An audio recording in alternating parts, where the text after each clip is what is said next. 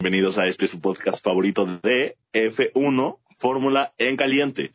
Le doy la bienvenida a mis compañeros y empezamos por Andrés Solares, el ferrarista nato. ¿Cómo estamos? Ah, bueno, es un halago que me digas que soy de Ferrari.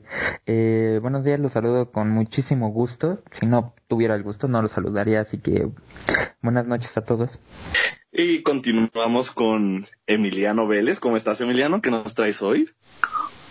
Ah, pues eh, polémica, no como tú, pero pacífica. Muy buenas noches al auditorio.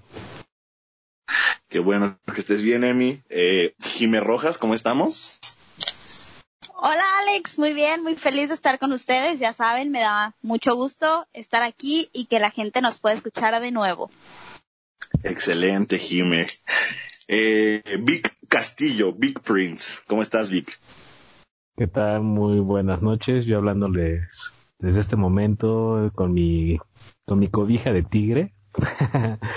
Pero pues muy, muy feliz en este podcast del día de hoy. Ya tenía un, par de semanas en el que no estaba y pues ya listos para darle.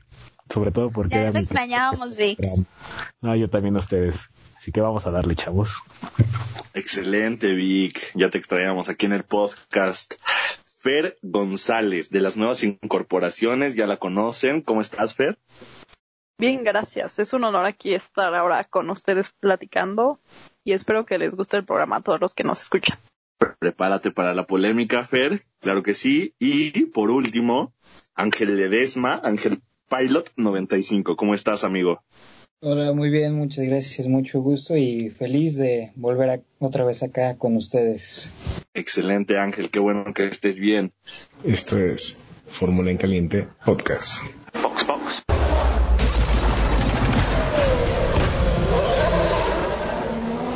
Comenzamos. Y bueno, vamos a dar inicio al programa. Te pregunto a ti, Andrés, ¿Qué, ¿Qué opinas de la sustitución de, bueno, la posible sustitución de, de Kvyat en Alfa Tauri por, por Noda? Sí, eh, pues mira, como ya hemos visto, sinceramente Red Bull, como ya lo hemos llegado a tocar, no le tiene mucha paciencia a sus pilotos y dentro de esos pilotos, Kvyat siempre ha sido uno de esos pilotos a los que, si bien la escudería lo contempla como, mmm, voy a hacer la comparación del fútbol como el Chelis del Puebla, donde a final de cuentas necesitan a un piloto y pues tienen ahí a Kvyat, pues bueno, ahí lo tienen, pero no es un piloto que, pues a ver, ya estuvo en, Red Bull y no le llenó el ojo a, a Christian Horner, no le llena los ojos a los de Red Bull, entonces pues, los mandan a, la segunda categoría, de hecho ya estuvo en un año sabático. Y ahorita pues el rendimiento que está teniendo Gasly es pues fundamental para que Kvyat no, no lo consideren más en, en, Fórmula 1, ¿no?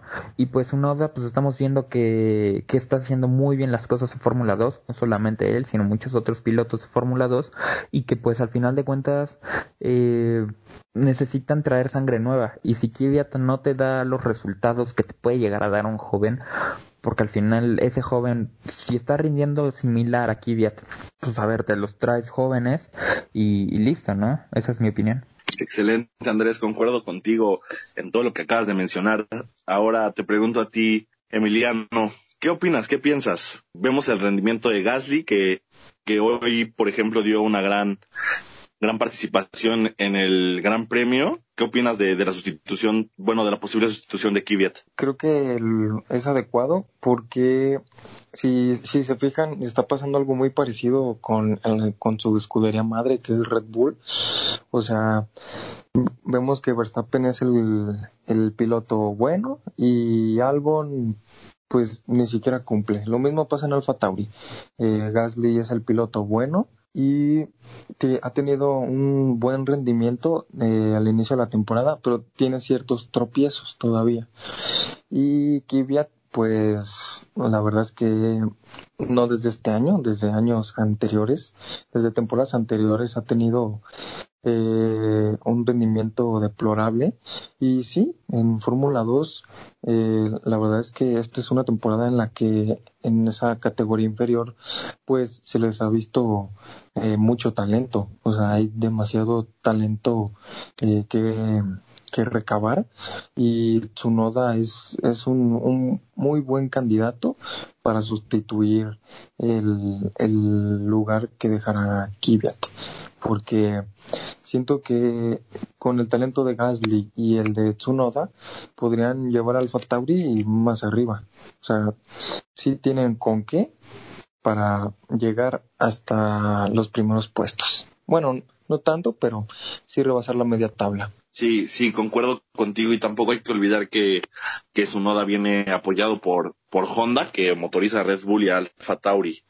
Eh, ahora te pregunto a ti, Jimé Rojas, ¿qué opinas de esta situación? Mira, en el caso de que se haga y que ya sea oficial que lo sustituye, yo estoy totalmente de acuerdo y se me hace una decisión muy buena porque bien lo comentan, o sea, ¿qué, ha generado para la categoría en esa escudería? O sea, vemos que no está ni en un buen lugar en clasificación o más bien en posiciones altas, obviamente no logra poles, no está entre el top 10 normalmente de una carrera. Entonces, ¿para qué quieres un piloto que no te está generando si tú estás viendo que hay una persona que podría valorar más ese trabajo, que podría sacar más provecho?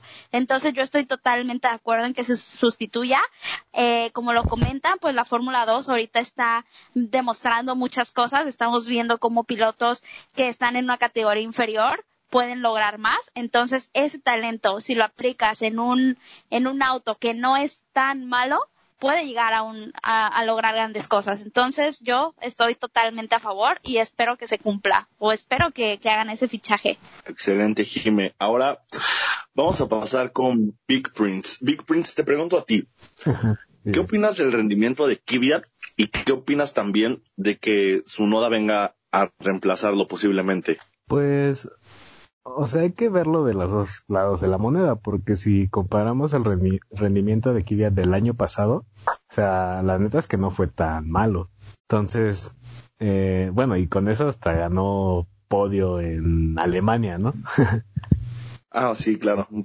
Eh, el año pasado, evidentemente. Digo, desafortunadamente esta temporada se ha visto demasiado flojo que no se ha podido, o apenas se ha podido meter a puntos, si no me equivoco, creo que tiene uno, o si no es que no tiene ninguno. Eh, eh, sí, me parece que sí solo tiene uno. Ajá, y bueno, Gasly ahorita está más allá de, ya saben que el, el mayor competidor que puedes tener a tu lado es el de tu propio equipo, pues es que Gasly quiere, si no llegar a Red Bull, pues demostrar lo que tiene y es lo que está haciendo últimamente en esta temporada.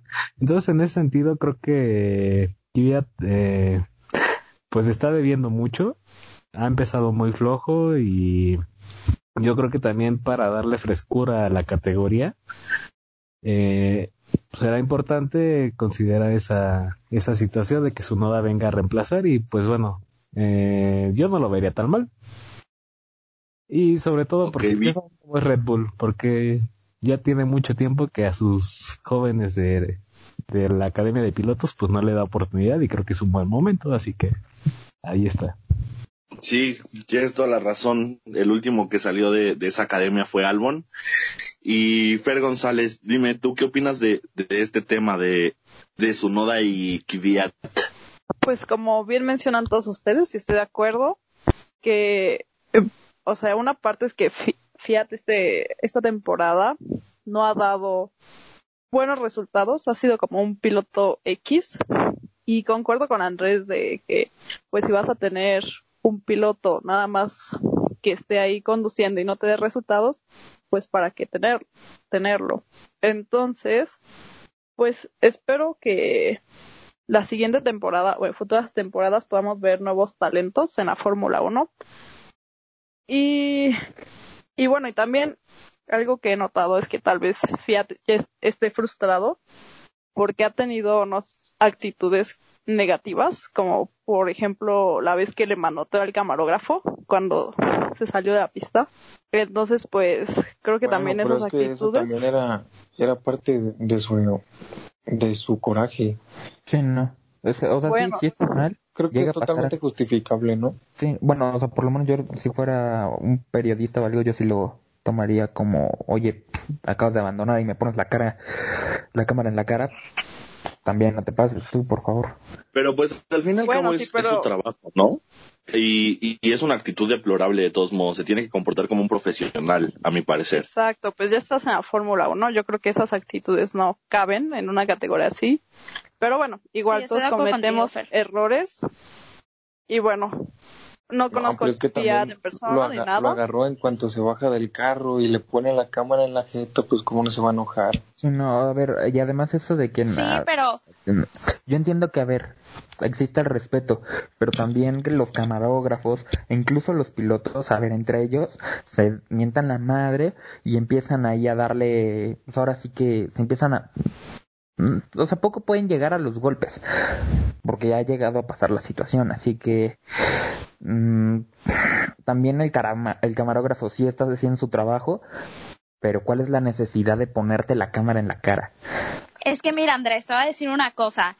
Como bien lo mencionas, el camarógrafo estaba haciendo su trabajo, por supuesto, y también entiendo la posición en la que estaba el piloto de decir, oye, no me grabes, pero o sea, el piloto tiene que grabar porque para eso le pagan, ese es su trabajo. Y obviamente eh, si acaba de pasar un accidente, si acaba de chocar o cualquier motivo, los camarógrafos deben de estar ahí. Entonces, como lo comenta Fer, no es una actividad que, más bien una actitud que un piloto esté demostrando o que deba demostrar. Ten en cuenta cuántas personas ven la Fórmula 1 o cuántos niños y desean llegar a, a la posición en la que está él. Entonces, no, a mí no se me hace correcto y entiendo, claro, está enojado, se le frustró, pero no, o sea, tienes que respetar, el respeto va ante todo. Pues sí, pero no es el primero ni el último que lo hace y pues sí me resulta un poco pues raro que digan a lo largo de la historia ha pasado muchas veces como en muchos deportes. Mick Schumacher, contra Colt Hardway, que hasta lo, buscó en boxes. Sí, claro, pero en ningún caso yo creo que es justificable la violencia. Exacto. por más que un camarógrafo te esté fastidiando y todo, yo creo que como alguien profesional o como, pues no sé, eh, tú tienes que tener cabeza fría y pues no comportarte de esa manera. Pero bueno, este no era el tema del de la pregunta, pero está bien. Buena polémica aquí. Bueno, entonces, sí, creo que es una actitud deplorable que no debe pasar en la máxima categoría, pero pues al fin y al cabo son humanos y, y existe la calentura, ¿no? Del momento. Entonces, si eh, pasaron por las dos, ¿no habría problema? Se calientan. No, o sea, obviamente habría problema, pero, pero estamos de acuerdo que es la calentura del momento, no es justificado, pero eh, no, no es algo que se deba hacer.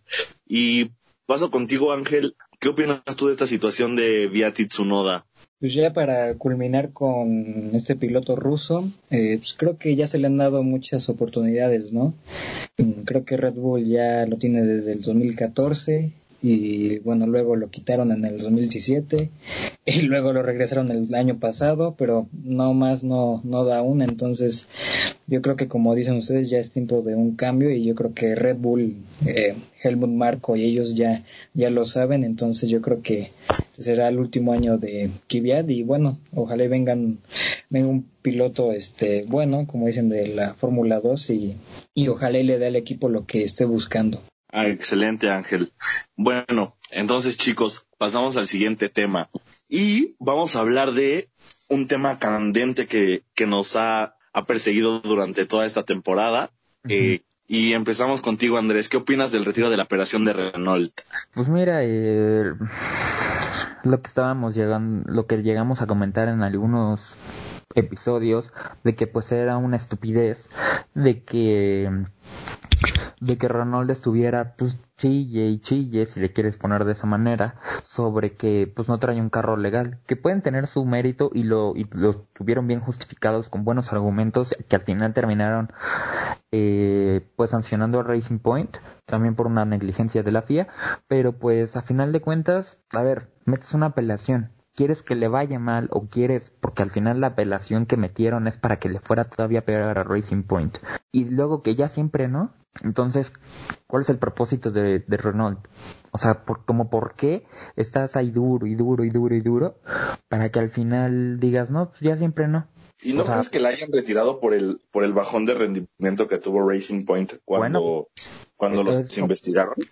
Pues entonces que poco, o sea, a lo mejor no entra, no entra la palabra, pero pues a ver, tienes que agarrar y eh, en teoría, yo poniéndome en los zapatos de Renault, tienes que destrozar a tu, a tu rival, aunque lo veas débil. Y si lo ves débil, en este caso a Racing Point, acábalo ya de una vez.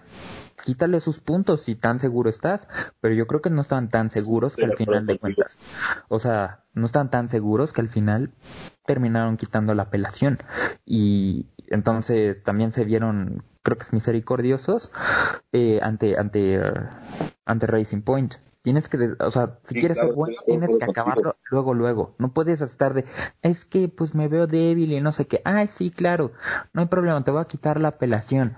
Ya, somos amigos. No, Tienes, si, si, quieres realmente destrozar a tu rival y ser ganador ante tu rival, aunque lo veas dolido o en el piso, con respeto, pero lo acabas. No, no lo puedes dejar vivo, porque si al final está Racing Point fingiendo, al final, ¿qué fue lo qué es lo que va a pasar? Quitaste ya tu apelación y valió madres. Sí, exacto, y, y te pueden ganar. Exacto. Y entonces pasamos contigo, Emiliano.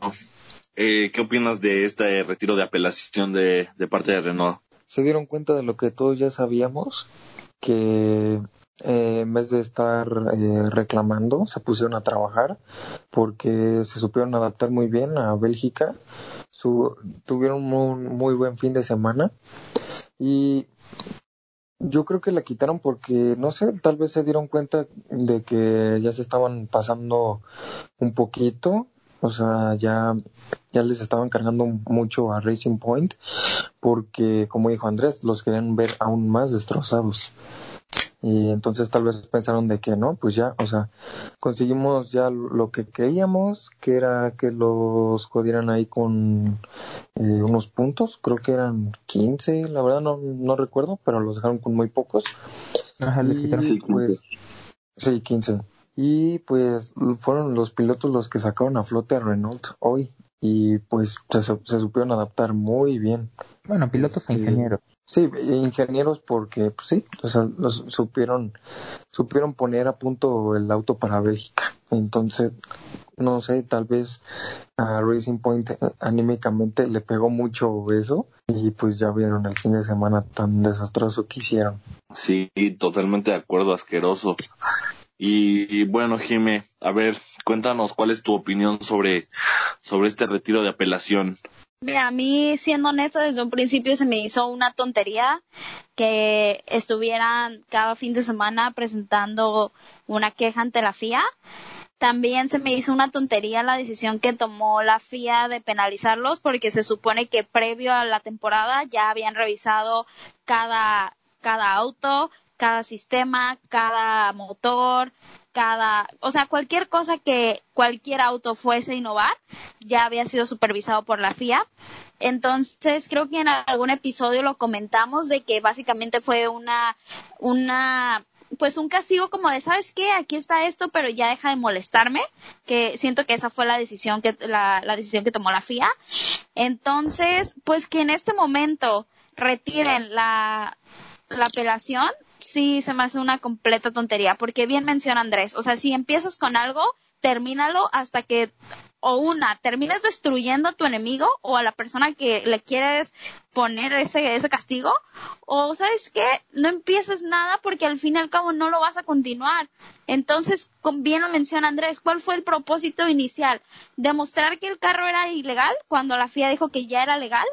Entonces, esto es una tontería. Pues es que lo hicieron, sí lo consiguieron sí, claro, es lo que, es lo que, de quitarle puntos. Sí, pero o sea, ¿qué caso tiene? Porque si te das cuenta, ya le habían quitado los puntos, ya le habían quitado el dinero y aún así presentaron una queja más.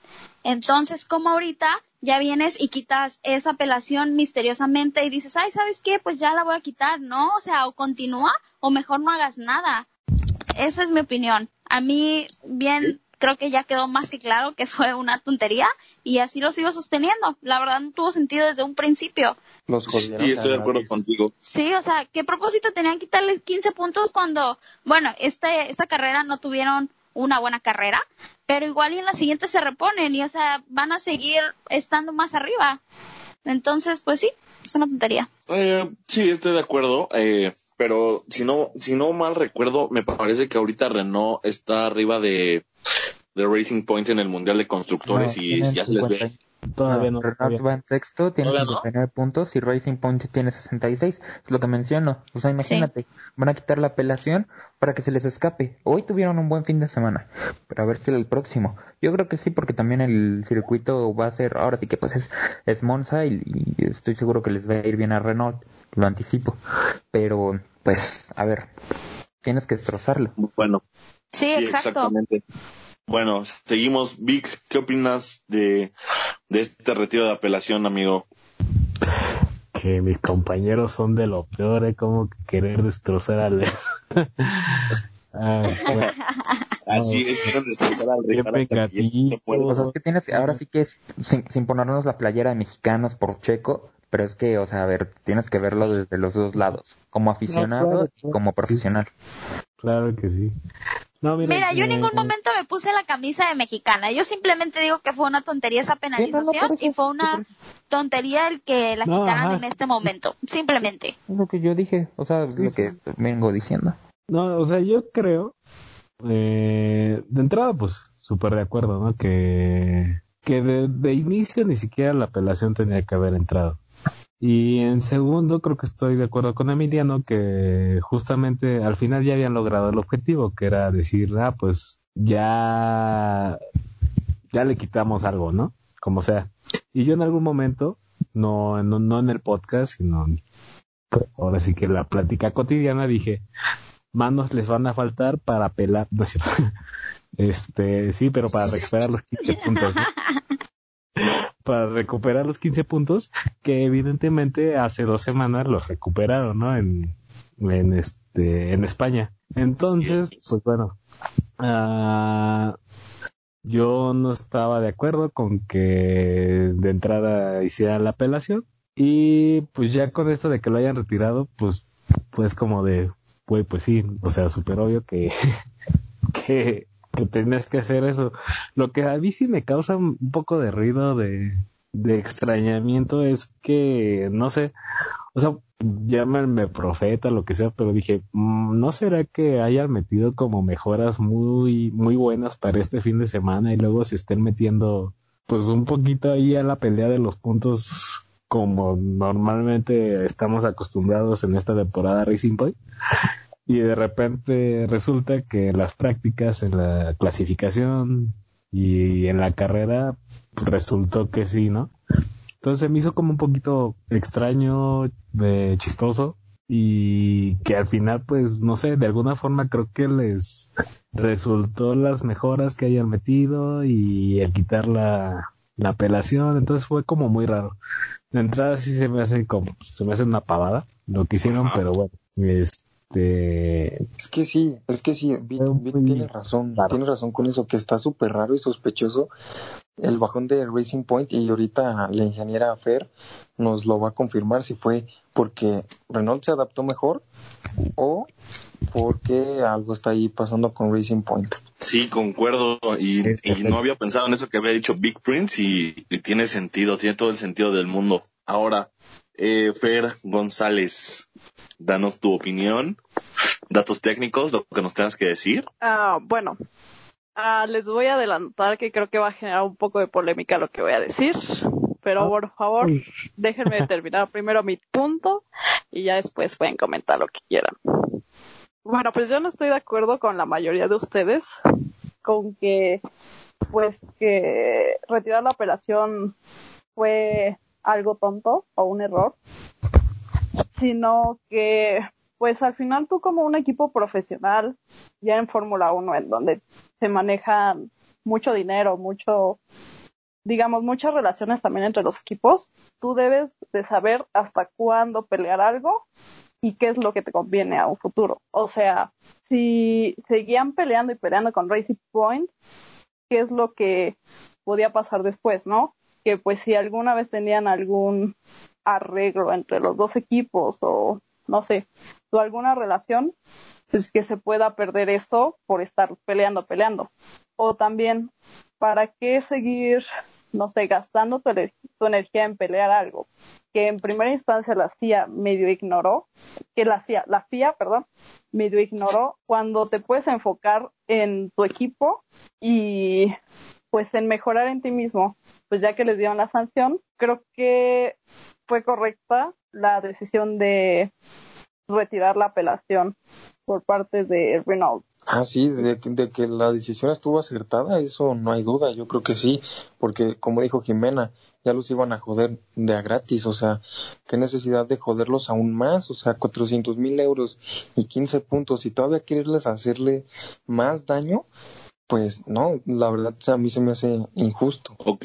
Sí, bueno, eh, pero, ah, bueno, pero lo contrario de lo que decía Andrés, de que pues si vas a apelar, o sea, que digas, si vas a meter, sí, una apelación, pues apélala hasta que el otro esté muerto. O sea, yo creo que tampoco se trata de blanco o negro, sino que también puede haber tonos grises entre pues, las dos partes. Hay que ver, qué pasa, que hay que ver qué pasa esta semana porque por eso que dijo Big Prince de que está sospechoso de que Renault tuvo un buen fin de semana y Racing Point dio el bajón. Eh, tal vez Racing Point eh, en esta semana también se ponga a checar ahí eh, los vacíos este legales en, en, en Renault a ver qué pueden qué pueden reclamar ellos. Sí, pues, Bueno, a y ver, bueno, chicos, coincido que eso es un tema interesante. Sí, eh, eh, todos coincidimos de que es un tema bastante, bastante interesante y, y raro a la vez. Eh, Ángel, ¿tú qué opinas, amigo? Mm, Pues realmente concuerdo mucho con todo lo que ustedes dicen, mucho con Vic, eh, de que qué curioso, ¿no? Que para esa carrera Renault, sin mal, si mal no me equivoco, fue su mejor carrera de la temporada, mientras que Racing Point, pues no tuvo una muy buena a comparación de las primeras carreras, que era, pues, estaba en el top 5. Y pues sí, ¿no? Eh, realmente la apelación para mí fue absurdo, pero como dice Fer, la, el retirarla creo que estuvo bien. Así que, pues quién sabe Renault, pero viendo yo la tabla aquí de posiciones, Renault ya se está acercando a Ferrari, está a dos puntos, entonces quién sabe, de repente así Renault nos, nos sorprendió y, y, fue Renault fue ahí subiendo, entonces está ahí la cuestión este interesante de, con los equipos de media tabla. Sí, bueno, y hay que recordar que Renault ya creo que desde que regresó a la Fórmula 1 es el mejor resultado que han tenido en toda la era híbrida. Entonces, a ver chicos, es momento de pasar a lo, a lo bueno del fin de semana, ¿no? Eh, vamos a hacer esto un poco más dinámico y vamos a juntar prácticas con qualis y pues Empezamos contigo, Andrés. ¿Qué opinas de las prácticas y las cuales del legendario circuito de Spa? Spa Francorchamps. Eh, ¿Qué puedo decir? Las prácticas, pues, eh, más de lo mismo. O sea, la verdad, hablar de las prácticas, a no ser que seas muy técnico, puedes llegar a sacar algo de ahí. Entonces, pues sinceramente creo que dejaré de lado las prácticas y me iré a la clasificación. Y pues de inicio tú me llamaste ferrarista, algo que aprecio. Eh, Así es. Sí, y, y pues sí, el... Dando penas hoy, ¿no?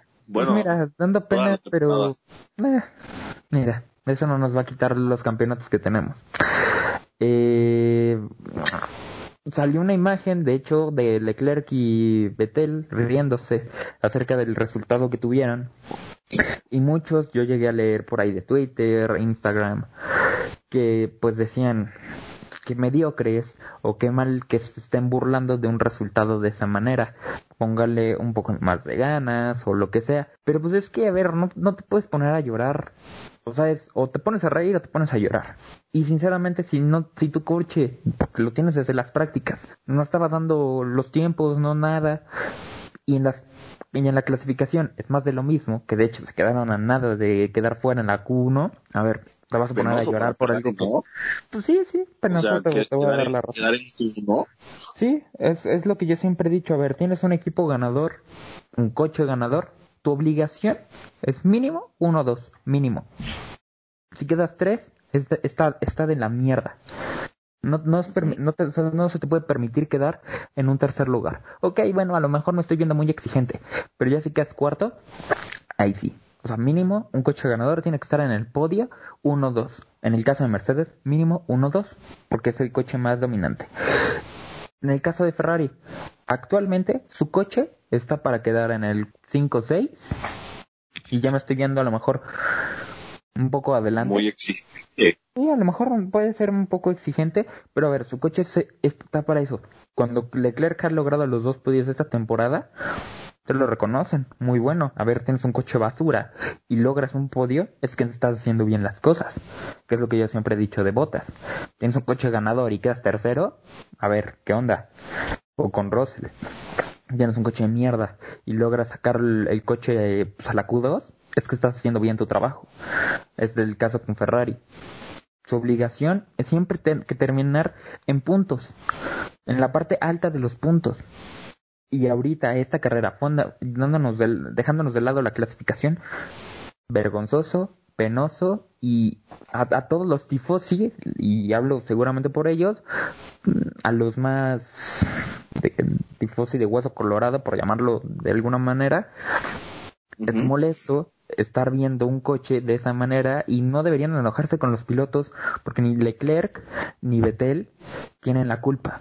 La culpa lo tienen los ingenieros y mm, los directores, los ingenieros, que no ponen el coche como tiene que ser, que piensan que es un juego, que dicen hasta 2022 vamos a pelear con...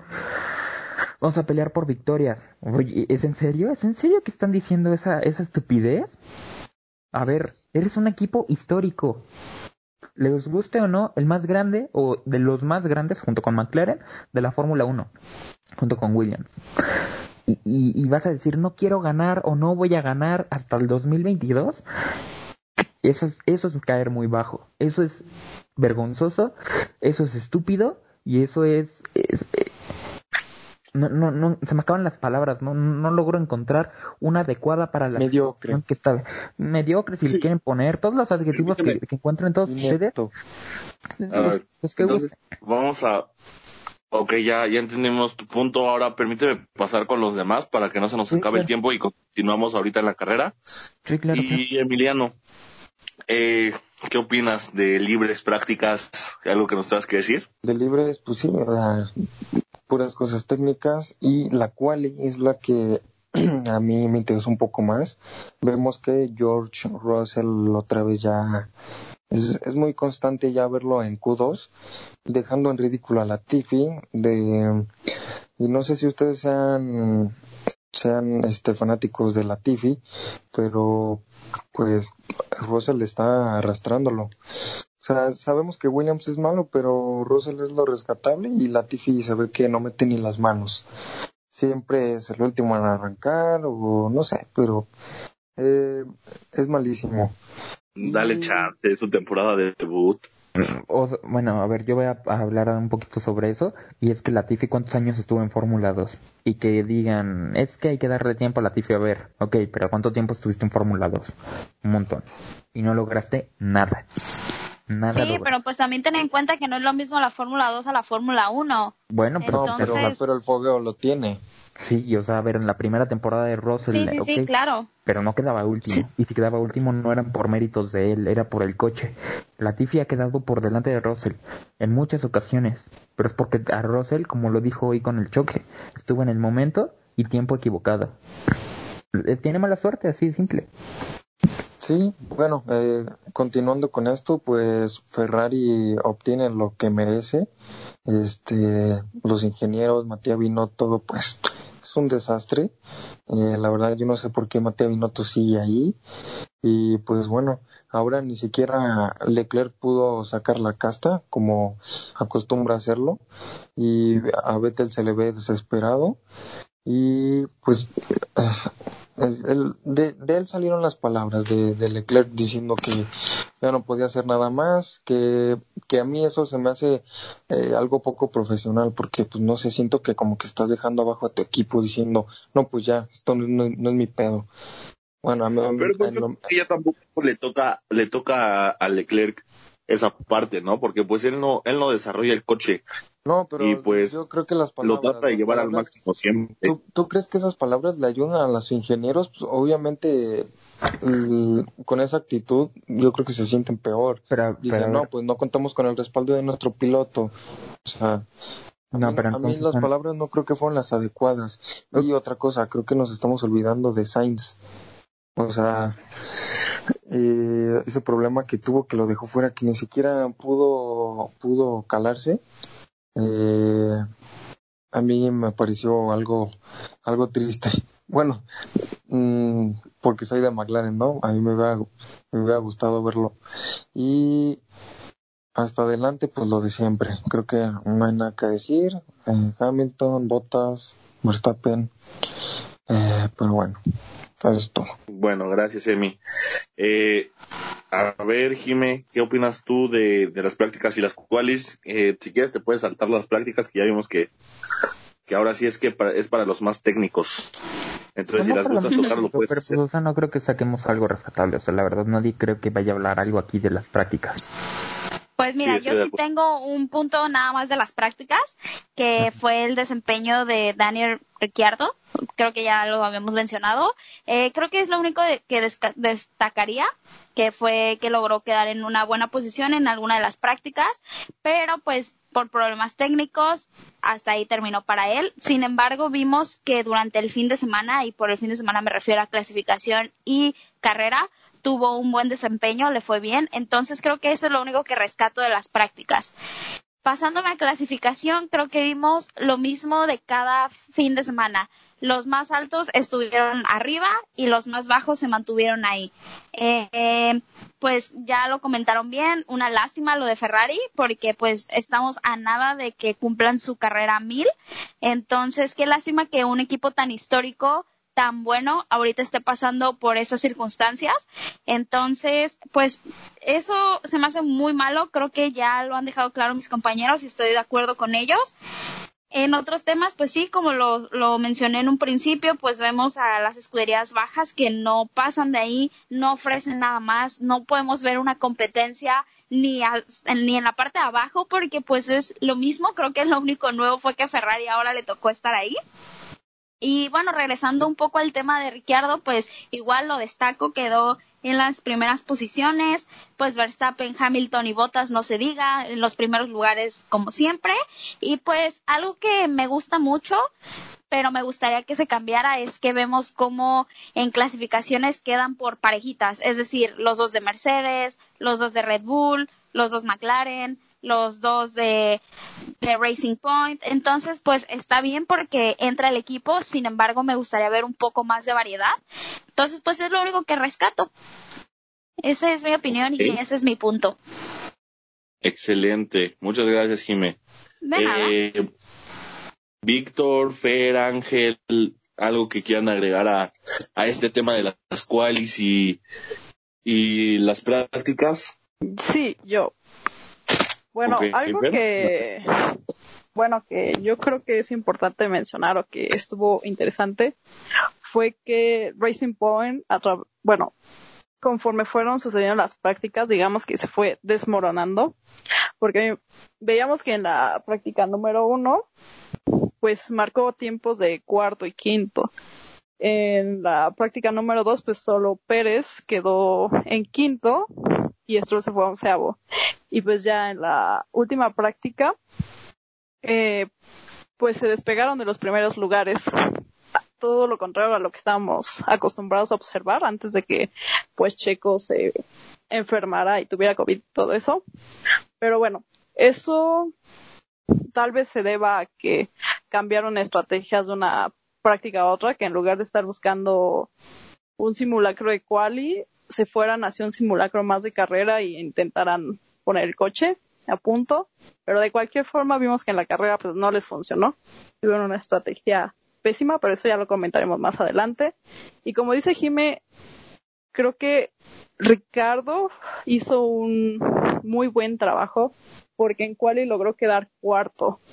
O sea, y también obviamente el reconocimiento a los ingenieros de Renault que pusieron el coche en las mejores condiciones para la quali, pero también para la carrera. Excelente, gracias Fer. Eh, Vic, Ángel, ¿algo que quieran agregar? Eh, pues, este, complementando lo que dijo Fer, eh, pues también, ¿no? Ocon eh, clasificó en sexto, así que creo que también ahí va con Renault. Este, y por parte de Mercedes, pues ya qué decir, ¿no? Eh, creo que la sexta vez que se encuentran en, primera línea con sus dos coches, pues. Y este, y Albon, me parece que es su mejor clasificación, o sea, su mejor posición de salida en su trayectoria o de lo que lleva al arrancar en quinto lugar. Y bueno, obviamente la cuestión de los dos Ferraris y pues también lo que dijo Emiliano de de Russell, que otra vez él sigue continuando metiéndose a, a Q2. Eh, al parecer Vic ya no tiene nada que agregar, entonces este vamos a pasar al tema bueno, chavos, al tema al tema sabroso. Alex. Ah, ¿Sí? Como último, solo quiero comentar algo. Sí. Creo que el próximo Gran Premio la clasificación va a estar buena por lo que acaban de implementar de la clasificación de motores, que ya va a ser lo mismo. Entonces, creo que esto va a permitir ver un poco más de diferencia en la parte alta. Entonces, pues como lo comenté, esperemos a ver qué, qué sucede y qué nuevas sorpresas nos, nos traen. Solo eso. Ah, ok, gracias, Jiménez. Tienes razón de que ya no, ya no podrá haber Park Mode para los Mercedes y para, para los motorizados por Mercedes. Eh, como les decía, chavos, vamos a pasar al tema picante, a lo sabroso de, de este podcast, el Gran Premio Se viene post de Checo. de Spa Francorchamps. Y em, vamos a empezar por atrás esta vez para, para darle un poquito de variedad, porque le tengo preparado algo a, a nuestro compañero Andrés, Emiliano y Jime para, para ver qué, qué traen conforme Sí, como argumentos. siempre- Entonces, Como siempre, uno bien preparado. eso espero. Eh, a ver, Ángel, ¿cómo viste el GP, amigo? El GP, eh, miren, les voy a decir, les voy a comentar, no me acuerdo quién hizo el tweet, pero vi un tweet y algo así más o menos decía. Decía que, que a pesar de, Frank, de Spa Francorchamps por la historia y toda esta cuestión, este GP realmente no dio, no representó esa parte, por así decirlo. De hecho, puso algo así en el tweet que leí, decía algo así como, ¿qué, qué haríamos sin el DRS? Y me puse a pensar y ciertamente sí, o sea, gran parte de los adelantamientos y de las eh, escenas este, emotivas o padres, pues por así decirlo, fue por los adelantamientos en esta recta saliendo de Rouge o de la curva famosa, usando DRS. Prácticamente fue eso, o sea, y la verdad sí me, sí me dio mucha, me gustó mucho ese tweet, tweet eh, y pues sí, realmente esa parte, y realmente no, no fue una carrera tan llamativa, pues no sé si fue porque no hubieron fans, desconozco, pero realmente no, no hubo mucha, mucha eh, emoción, pues. Aún habiendo fans hubiera sido mala. No te preocupes. Eh, bueno, a mí, a mí me gustaría agregar con lo que dijo Ángel, que, que en realidad sí, sí fue una carrera aburrida, eh, con deficiencia en muchas cosas, pero la verdad de, del cuarto, me parece para atrás, sí hubo, hubo buena candela, se podría decir. Y paso contigo, Fer González. Eh, me gustaría saber qué opinas de este Gran Premio de Bélgica. Bueno, pues como ustedes mencionan que las carreras se están haciendo un poco monótonas y aburridas, pero lo que yo rescato ahora es que lo interesante en lugar de estar como en cosas positivas, se está haciendo más interesante las cosas negativas. Como pudimos ver, una de, la, de esas cosas fue la estrategia pésima de Racing Point con Checo Pérez, que vimos que en una ventana muy buena de pits no lo metieron. La verdad, no quiero meterme a hacer aseveraciones de si le están jugando mal a Checo sospechoso, eso o simplemente- coño. o simplemente es un equipo que no tiene la madera todavía ni la experiencia. Pero bueno, sí, de que es sospechoso es sospechoso. Y bueno, y pues como lo han dicho, pues Ferrari está yendo de mal en peor. No vemos alguna luz en el túnel para ellos. Y bueno, quiero destacar la participación de Pierre Gasly, que tuvo un comienzo de carrera muy bueno y que lamentablemente por el safety car su estrategia le jugó un poco mal, pero al final pudo recuperarse. Eso es todo. Excelente, Fer. Eh, bueno, eh, pasamos contigo.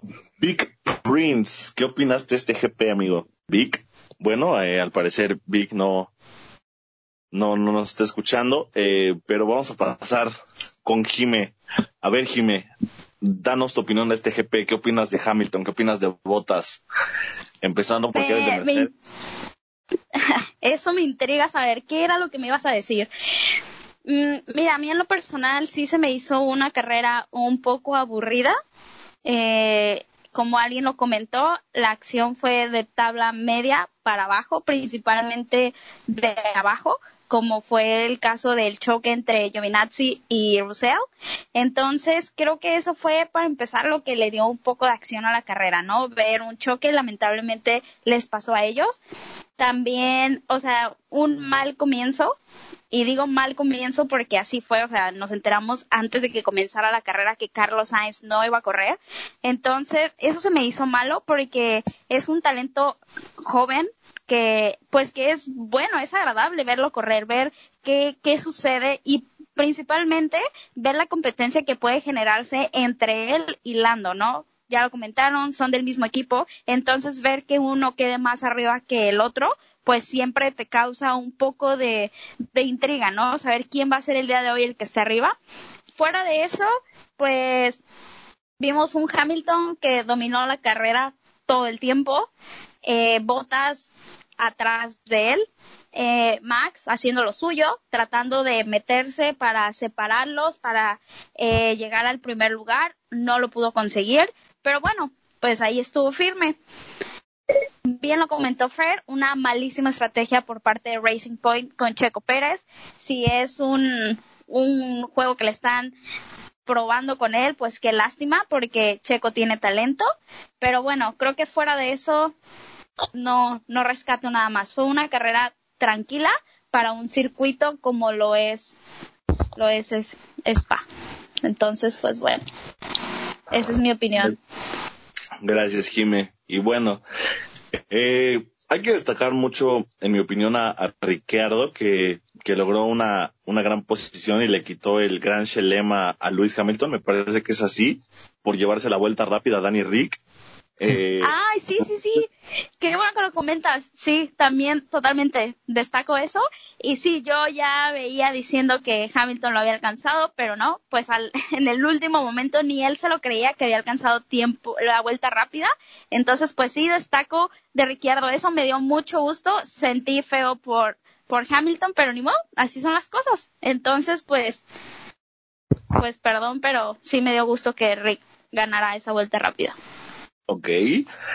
Eh, también vemos una actuación destacada de Ocon y, y bueno, Gasly también un, un, nivel impresionante el que está mostrando esta temporada.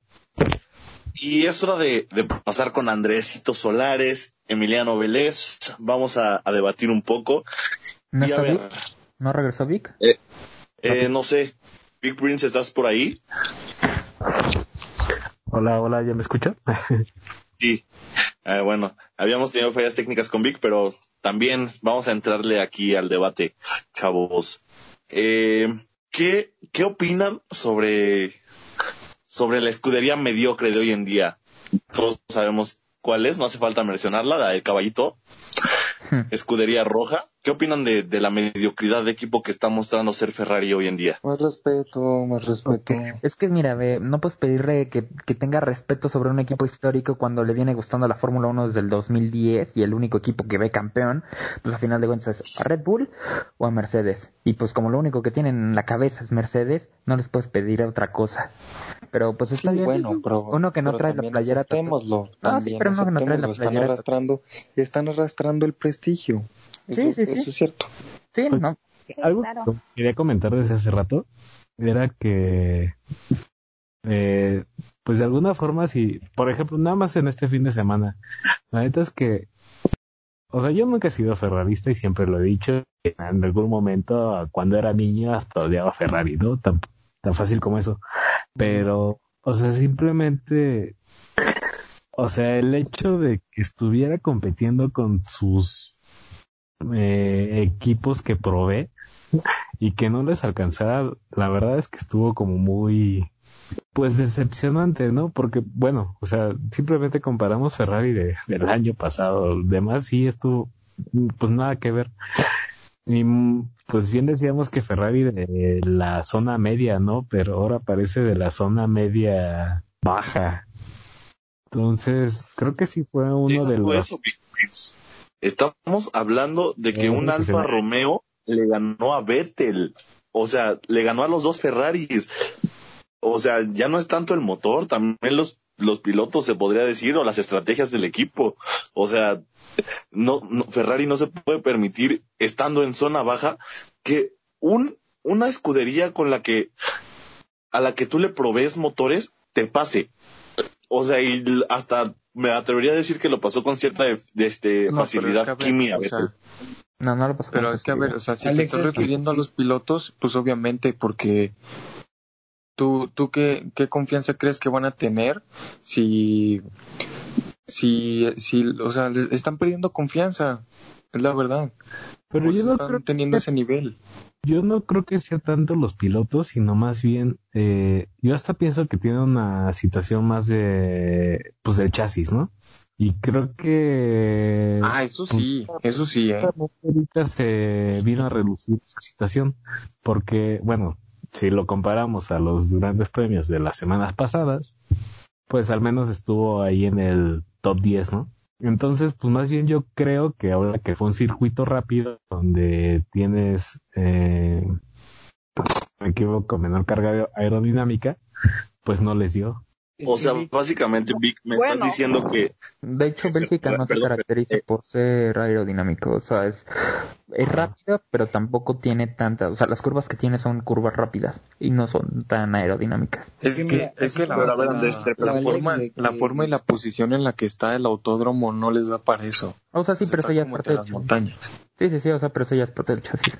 O sea, y, justamente si vimos ahorita en Spa es lo que va a pasar eh, la siguiente semana. Mm, no, en, lo, en todos, porque los coches, los circuitos que vienen son todos de motor y el motor Ferrari ahorita es una basura, o sea, lo digo tal cual. en Sí, en cualquiera, o sea, me parece que el único aerodinámico que puede llegar a ser sería Portimao y nada más, o sea, y el que más trabajito y donde creo que les puede llegar a ir bien y solamente porque siempre trabajan ahí es en Mugello.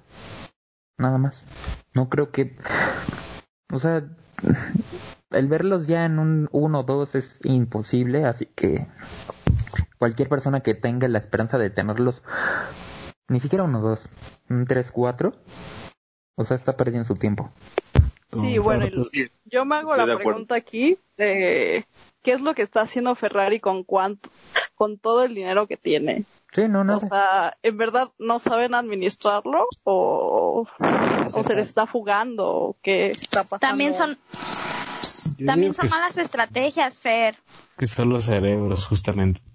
Sí, o sea, si tienes una mala estrategia, aunque tengas todo el dinero del mundo, no te va a alcanzar porque no lo estás haciendo bien desde la planeación. O sea, no puedes llevar a cabo algo que no está bien planeado, algo que no está bien estructurado, que es lo que le está pasando a, a Ferrari. Vimos que en la carrera uno de sus, lo, más bien los pilotos salieron con neumáticos diferentes. ¿Por qué? Pues fue, ok, salgan y pruébenlos y regres, regresan. Pero creo que ya tuvieron mucho tiempo en prácticas, ya tuvieron la clasificación para probar. Entonces, ah, vimos que la estrategia de Vettel fue la que funcionó. Pero, o sea, es eso, malas estrategias, mala planeación que sí, vimos que en el pasado Ferrari estaba en el top, ahorita está abajo y no es como comenta Andrés de que, ah, llevo desde el 2010 y es el único equipo que veo ganar a Mercedes y por eso lo voy a Mercedes. No, o sea, simplemente porque en este momento esto es lo que está. No porque comenta algo de Ferrari significa que, uff, es el peor equipo de toda la Fórmula 1. No, o sea, simplemente estoy diciendo... Pero las formas. Yo puedo decir mm. que, yo puedo decir que, es una etapa, Andrés. Pero yo es una tengo un argumento y a final de cuentas el que ustedes digan es un equipo mediocre, ok, sí, y yo se los doy con toda, o sea, con toda certeza y se los hago válido. Es un equipo malo, un equipo que a final de cuentas, como dije, la historia no juega aquí, pero si jugara, a final de cuentas tienes que quedar por obligación en los puntos altos, lo mencioné hace rato. O sea, me van a decir, es que Ferrari es malo, y me dicen ferrarista. Pero a ver, yo traigo la playera tatuada y de hecho me sorprendió que ni tú ni Alex y creo que ya hubieran dicho 44 vueltas lideradas por el 44. De hecho me sorprendió que pues no llegaran a ese nivel de fanatismo. Perdóname, pero yo sí lo dije. Ah, pues ahí está, entonces la traes. Entonces, eh, Andrés, esto no se trata, no es personal entre tú y yo. simplemente yo estoy diciendo mi opinión. Entonces, no puedes decir tu opinión está bien o tu, opinión está mal, porque al fin y al cabo es mi opinión. si no te gusta, pues lo siento. O sea, yo me estoy basando en lo que estoy viendo y te lo acabo de aclarar. No estoy hablando de historia, estoy hablando de lo que está pasando en este momento, lo que yo estoy viendo. Ferrari está pésimo, tú, hasta tú lo acabas de decir. Entonces, no veo cuál es tu, tu contraargumento a mi argumento de, de mi opinión. de muchas ocasiones de que bueno, jóvenes, eh, a ver, creo que y ahorita van a querer cortar. Claro sí, claro, o sea, vas a decir que Mercedes está sobrevalorado nada más porque tu equipo no puede subir. Entonces, ese ya no es mi problema. Como lo acabo de mencionar con Fer, o sea, son malas estrategias, es lo que está pasando. Bueno, está bien, entonces velo como tú quieras.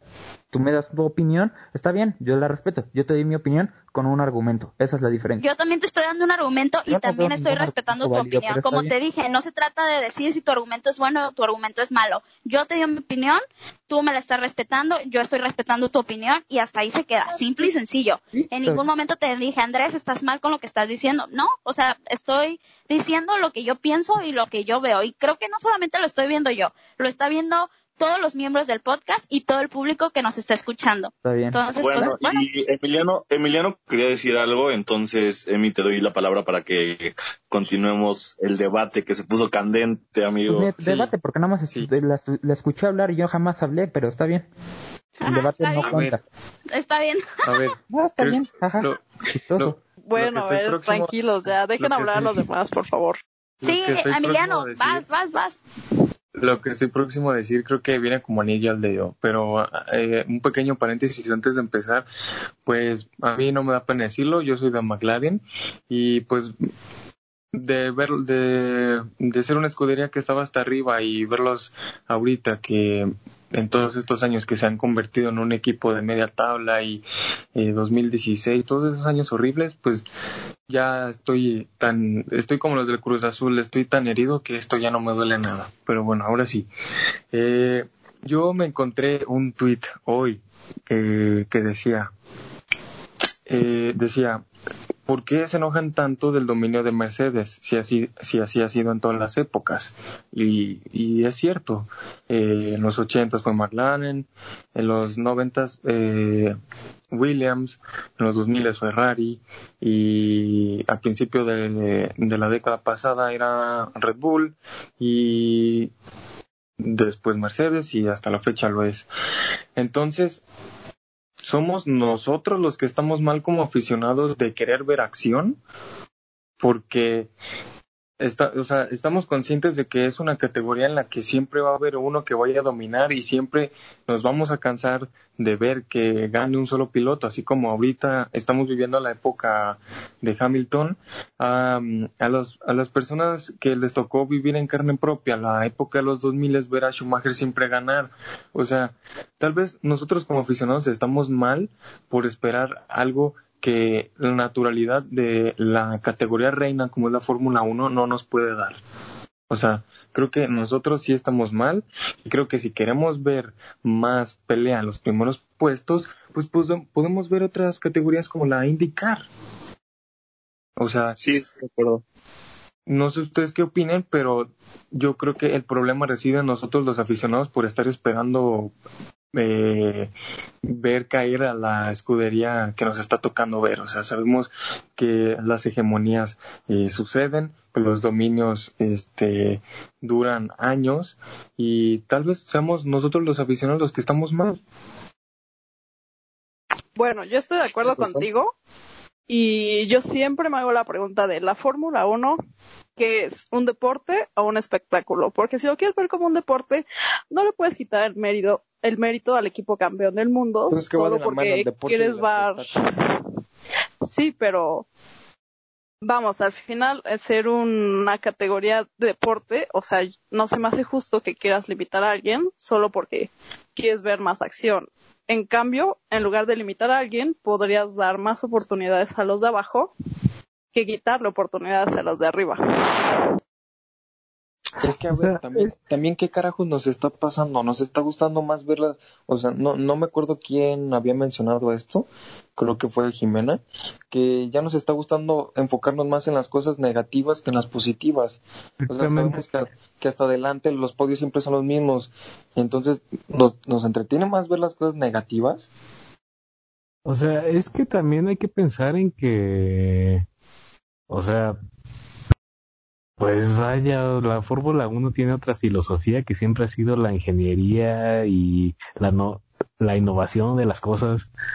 Y yo creo que tiene mucho sentido esa respuesta que, eh, o pregunta que está haciendo Emiliano, porque justamente creo que la Indica te ofrece mucho espectáculo, pero la Fórmula 1, pues, o sea, tiene otro tipo de... Pues es el nombre, es la categoría madre. Exactamente. Ok, bueno, entonces eh, voy a finalizar con una pregunta para Andrés. Espero que, que, bueno, te pido que seas lo más breve posible. Que tú como ferrarista, ¿qué esperas que pase con los tifosi o que opinen los tifosi como tú de, de que Ferrari, que es lo más probable, haga el ridículo en, en su casa? ¿Qué es lo que yo espero como ferrarista de que vaya a ser el ridículo? Pues ya, me lo vengo, ya me lo veo venir, es como dijo Emiliano. O sea, McLaren venía bien y tuvo una, una temporada baja. Ahora le está tocando a Ferrari. ¿Y crees que les llevan muchas críticas? Pues y, aguanta Andrés, aguanta, aguanta Andrés. Sí, sí, sí. Y quién sabe lo que viene en el futuro, porque así como McLaren se empezó a ir para abajo, aún no, no ha logrado levantarse lo suficiente para empezar a ganar campeonatos de pilotos como lo solía hacer. Tal vez este es el principio de Ferrari. Exacto. Mm, tal vez le vienen años muy oscuros, al igual que le pasó a McLaren. O sea, es que así, así es la Fórmula 1. De repente estás arriba y al otro año estás abajo. Y, caso, y, eventualmente a Mercedes le va a suceder también. Ajá, exactamente. A Williams le pasó y le está pasando. Sí, lo que, claro. Es, es totalmente lo que dice Andrés. No sé por qué se ponen ah. tan intensos en, en decirlo de Mercedes o criticarlo. Porque al fin y al cabo ya sabemos que es un deporte. O sea, como lo mencionó Emiliano, un día vas a estar abajo, un día vas a estar arriba.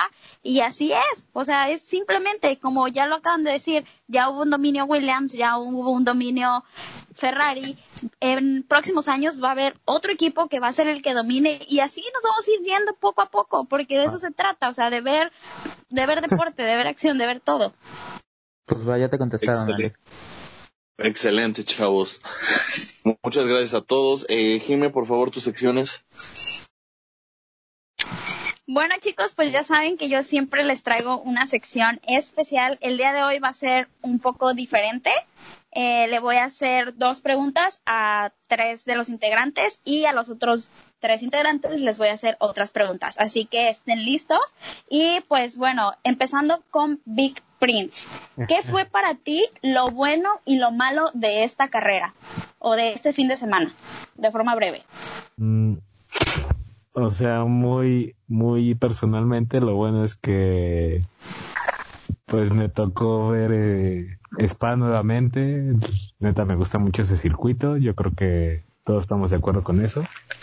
Y que pese a que no fue la mejor carrera de esta temporada, pues yo al menos sí la disfruté. Eh, y bueno, ya estamos a dos victorias de que se empate el récord de, de Schumacher con, eh, con Hamilton, entonces pues bueno, creo que eso fue lo bueno. Y lo malo, definitivamente yo creo que fue la estrategia de Racing Point.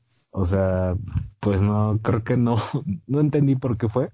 En algún momento sí dije, no, pues yo creo que va a ser porque pues, este checo sabe administrar los neumáticos y por eso lo están dejando. Pero bueno, al final fue una pésima decisión. Entonces, pues eso fue lo malo. Y para ti, Fer, ¿qué fue lo bueno y lo malo? Bueno, lo bueno, como mencionan, es una parte ver al circuito, de vuelta y obviamente el homenaje que hicieron a Hubert. Y bueno, fue como muy melancólico en lo personal y también lo bueno fue ver este a Ricardo en posiciones altas. Lo malo, se me olvidó mencionarlo antes, creo que como fan de Valtteri fue la decisión, bueno, el, el radio que le mandaron que no podía pelear el primer lugar con Hamilton y que tal vez eso sea tema de otro debate. Pero bueno, eso Super mediocre eso. Para...